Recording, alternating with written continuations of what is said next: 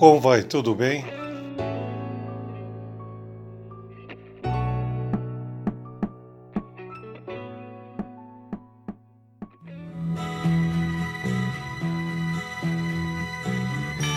Eu que já andei pelos quatro cantos do mundo procurando, foi justamente num sonho que ele me falou.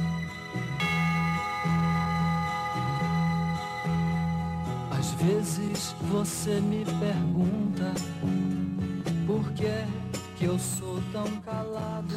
Vamos falar hoje daquele que um pensador, não sei, um filósofo que deixa essa pergunta a nós: que sociedade nós somos?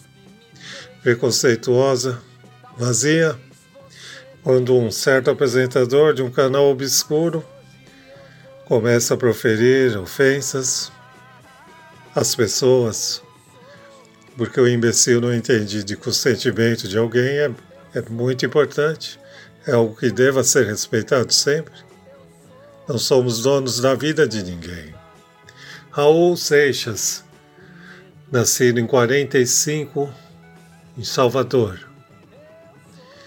Ele, além de produtor de discos, além de ter feito Guita 10 mil anos atrás, o Metamorfose Ambulante e tão em voga o Ouro de Tolo, né? Ele sempre trouxe a inquietação e letras verdadeiras. Depois a, de toda essa. A vida do Raul é muito rica. Ele faz desde o Carimbador Maluco, especial às crianças da TV, em determinado momento da vida dele. Mas ele tinha, era uma persona que, quando as pessoas ou paravam na rua, ele sempre. Ah, essa. É, ele sempre parava para dar atenção às pessoas. Né? Isso é ao contrário de muitos aí.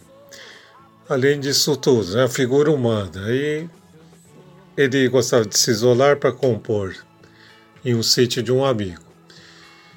Ele traz essa marca. O Raul, a gente poderia falar horas. Até uma amiga disse: ah, seu podcast é curto. É, é curto com a intenção de vocês pesquisarem, de vocês lerem e assistirem. Isso aqui é só uma um insight, é só um pequeno movimento. Vocês têm que fazer a jornada. Mas é isso. O Raul eu nos deixa 89. É sempre há até há uma passeata em sua homenagem no dia do seu aniversário. Então nós deixamos essa reflexão, esse trabalho é genial e aqui fica que nos sempre nos mostra aí alguém que foi além, buscou uma verdade. Trabalho excelente.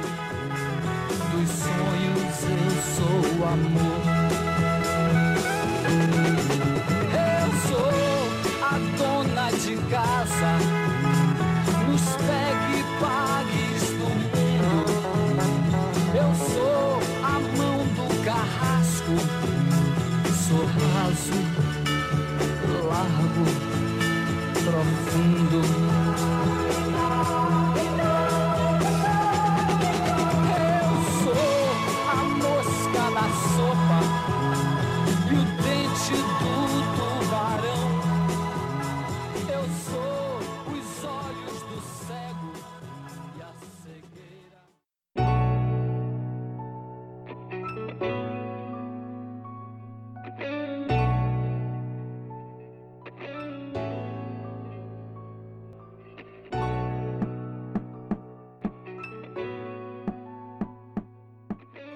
Em Nova Zelândia, este último filme recente, ganhador do Oscar pela interpretação brilhante da atriz. Nós vimos um personagem, Bob Wells, um senhor com a barba longa e branca. O Bob Wells é um personagem, mas é um, ele prega um estilo de vida. O, ao ver o pai trabalhar anos no comércio de uma loja e, e depois uh, ao aposentar-se, adoece e acaba partindo logo em seguida, poucos, em poucos anos. Ele fica na mesma loja trabalhando por muito tempo. Mas após ele sentia que isso era uma rotina forte, né, que o prendia. Em 95, ele, em 95 ele ficou 20 anos nessa loja. Ele acaba se divorciando e com esse divórcio ele acaba gastando muito. E nesse momento ele começa uma reflexão e vê que está precisava de um novo caminho. Ele com 1.500 dólares adquire uma van e começa a viver nela.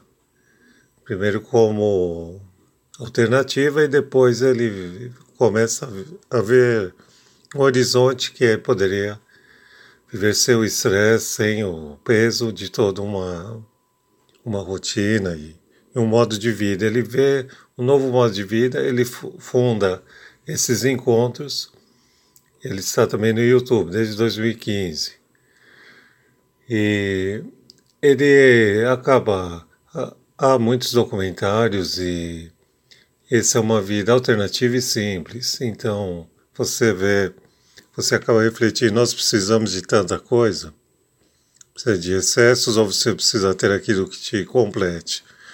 Você precisa de tudo isso que estão, estão aí, que estão praticamente empurrando para você ou não? Você tem que ser, dizer o que você realmente precisa para você estar bem.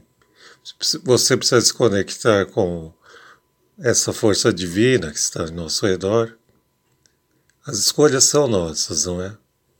Vale uh, a pena tanto o filme Nomadland e, e assistir o Bob Wells.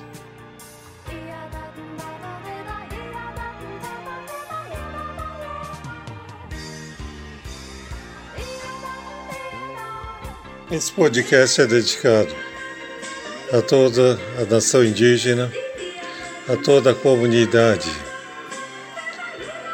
todos aqueles que sentem que sofrem preconceito, seja ele qual for. Que um dia tudo isso seja passado e que as pessoas ainda pensem mais, não sejam tão teleguiadas, raciocinem mais. Um grande abraço. Cuidem-se. Um abraço.